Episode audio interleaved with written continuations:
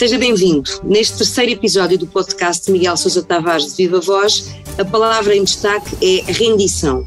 Começo já pelo título da crónica desta semana no Expresso, em que o autor fala uma vez mais da guerra na Ucrânia, do que está em causa e daquilo que são as posições ucranianas e russas.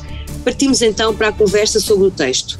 Já sabe que reservamos um improviso para o fim deste podcast. Eu sou a Paula Santos e peço desculpa se a minha voz está um pouco mais instável do que é costume, mas vamos a isto.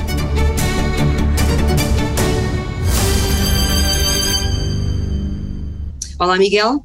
Olá, Paula. Esta é a última crónica antes das férias e deixa aqui várias reflexões. Comecemos então pela que envolve Henry Kissinger. Na sua opinião, o antigo secretário de Estado norte-americano foi ao Fórum Económico de Davos fazer algumas declarações politicamente incorretas porque foram contra a corrente, das quais acabou depois por se retratar devido às pressões que sofreu.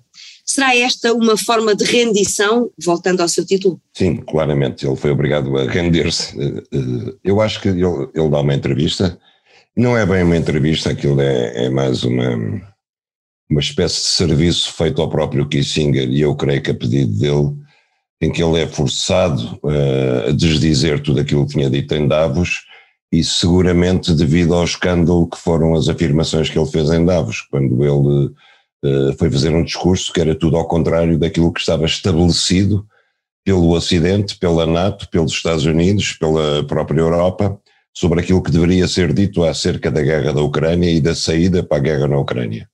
E o Kissinger, que é uma velha raposa da Realpolitik, foi dizer que esta guerra não interessava a continuação da guerra, não interessava nada ao Ocidente, não interessava à Europa e que, portanto, era preciso pôr fim à guerra. E que, como em qualquer guerra, para pôr fim a ela é preciso que ambos os lados façam concessões. E, portanto, que era necessário que a Ucrânia e a NATO estivessem dispostos a fazer concessões à Rússia. Ora, este é o discurso interdito que ninguém quer, quer, quer ouvir do lado de cá neste momento e, portanto, o escândalo foi tamanho que o Kissinger foi obrigado a dar uma espécie de entrevista syndicated, quer dizer que é uma entrevista que é vendida para quem quiser comprar no mundo inteiro, para ter um alcance muito grande, e nessa entrevista ele acaba por desdizer tudo aquilo que tinha dito em Davos, por isso eu chamo-lhe a rendição de Kissinger, e aquilo para mim é grave, aquilo que para mim é grave é que mesmo um homem que tem o prestígio académico, internacional, diplomático que Kissinger tem, aos 99 anos de idade, é obrigado a fazer uma espécie de confissão, de humilhação pública, porque foi contra a opinião estabelecida e que é a única que neste momento é consentida.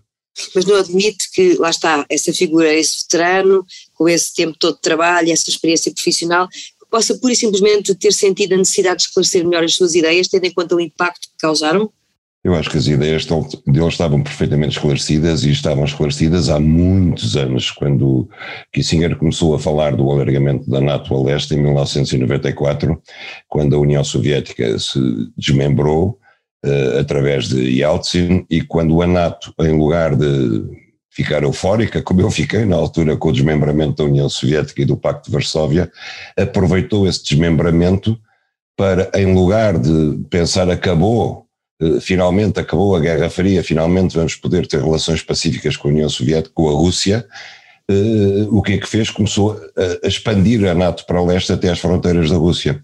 E Kissinger, desde essa altura, avisou: atenção, isto é um erro terrível, nós estamos, a, a vitória que conseguimos na Guerra Fria, nós estamos a deitar essa vitória ao chão, porque um dia mais tarde, seguramente que os russos vão olhar para isto como uma ameaça feita a eles e um dia eles vão reagir mal. E a reação má da Rússia foi a 24 de fevereiro, a invasão da Ucrânia. Já vamos lá a essa reação. O Miguel afirma que a questão da Ucrânia está a fazer mal às democracias, às instituições democráticas, à liberdade de opinião e até ao jornalismo, e que essa pode ser uma vitória de Putin. Acha que perdemos a liberdade de pensar e de escrever? Eu acho que o exemplo de Kissinger é um exemplo que merece meditação sobre isso. Quando alguém com a força que Kissinger tem é obrigado a capitular a fazer uma humilhação pública como ele fez, isso é sinal de que de facto a liberdade de pensar está ameaçada no Ocidente. E esse é um sinal. Por outro lado, o jornalismo, em minha opinião, tem estado ameaçado. Vamos lá ver, eu não critico que os jornalistas tenham coberto a guerra da, da, da Ucrânia porque eles têm feito aquilo que podem, simplesmente é preciso ter a noção de que eles estão a cobrir a guerra apenas por um lado e eles estão apenas com as informações de um dos lados. Não, esta guerra não tem uma, uma cobertura bilateral, eles não estão nos dois lados. Por exemplo, quando se fala nos, nos, nos crimes de guerra, nos, no, nas mortes de civis eh, causadas pelos bombardeamentos russos, não se fala do outro lado da medalha, quer dizer, quando os, os ucranianos estão a bombardear as populações russófonas do Donbass, seguramente que também estão a causar danos a civis, e isso ninguém fala disso. Eh, Mas Paulo... os jornalistas não podem estar lá para testemunhar, se calhar é mais difícil depois terem esse equilíbrio, lá está. Exatamente, isso é um dado. Agora tem que ter noção de que estão apenas a reportar de um dos lados e com as informações transmitidas por um dos lados. E no meu texto eu dou dois exemplos. Um é o do cerco à fábrica de Azovstal em Mariupol. Durante mais de um mês, o relato que nos vinha é que havia dois mil civis encurralados dentro da fábrica porque os russos não os deixavam sair. Isso não era verdade, mas desde o princípio que a mim me pareceu que eles não saíam porque os soldados do batalhão Azov ucranianos que estavam dentro da fábrica estavam a usá-los como escudos, como escudos protetores. O que é que eles queriam? Eles queriam sair em liberdade, os soldados também escudados atrás dos civis, para não terem que se renderem como acabou por acontecer. E de facto, quando o Guterres finalmente resolve meter a ONU no assunto e fazer, tomar uma iniciativa, fala com Putin em Moscou, vai a Kiev e a seguir manda, manda elementos da ONU a Mariupol, em dois dias os civis saíram todos. Afinal não eram os russos que os retinham, afinal eram os próprios ucranianos que estavam dentro da fábrica. Esse é um exemplo. O outro exemplo é a história do, dos cereais, que também não saíam do porto de Odessa, os russos estavam com os navios em frente e, e, e, estavam a bloquear o porto. E aquilo que os russos diziam é: não, quer dizer, o porto está minado pelos ucranianos, o, o, por isso é que os navios não entram. Os ucranianos respondiam: se nós desminamos, os russos atacam, o que também era legítimo, e então o impasse podia ser resolvido através de negociações, só que ninguém promovia as negociações, porque também a propaganda ucraniana convinha dizer que os cereais estavam ali retidos por causa do bloqueio russo, mas a partir do momento em que há negociações, o assunto está à beira de estar resolvido.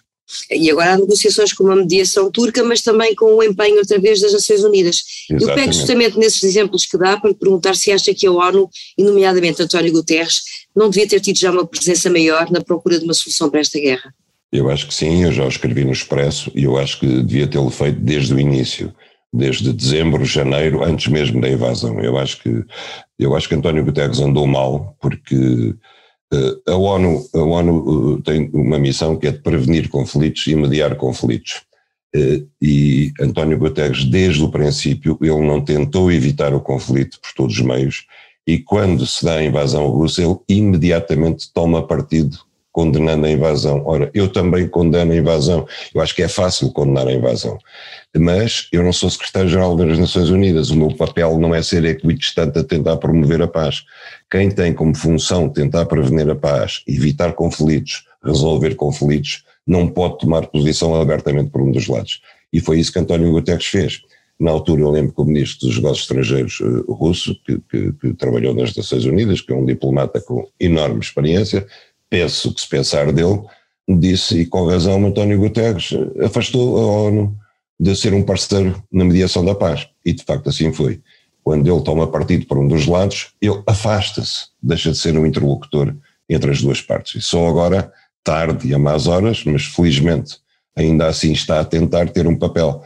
Eu acho que ele devia forçar esse papel, porque neste momento, eu também escrevi isso hoje, neste momento eu acho que a Rússia não tem uma vantagem em continuar com a guerra e, portanto, é, é um bom momento para tentar forçar, forçar a paz. Agora, é preciso que, que as pessoas metam na cabeça o seguinte: não há negociações de paz se ambas as partes não estiverem dispostas a ceder qualquer coisa. E se o lado russo não estiver disposto a ceder, não há paz. Se o lado ocidental e ucraniano também não estiverem dispostos a ceder, não há paz. Agora, medita quais são as consequências da continuação indefinida desta guerra quer económicas, quer sobretudo eh, em termos humanos para os ucranianos, que em minha opinião são um terreno de batalha entre os Estados Unidos e a Rússia. Há uma frase que eu retenho da sua crónica e que representa para si toda esta tragédia. A Ucrânia foi escolhida por Putin como o terreno de confronto com a NATO, mas também foi escolhida pela NATO como campo de confronto com a Rússia, porque a organização há muito que armava o exército ucraniano. Mas há diferenças, acrescento eu, porque aqui há claramente um invasor que, aliás, deu força à NATO para se renovar e reforçar, como já não acontecia há muitos anos, não concorda? Concordo. Concordo absolutamente. Uh, acho que sim, mas acho que uma coisa não invalida a outra.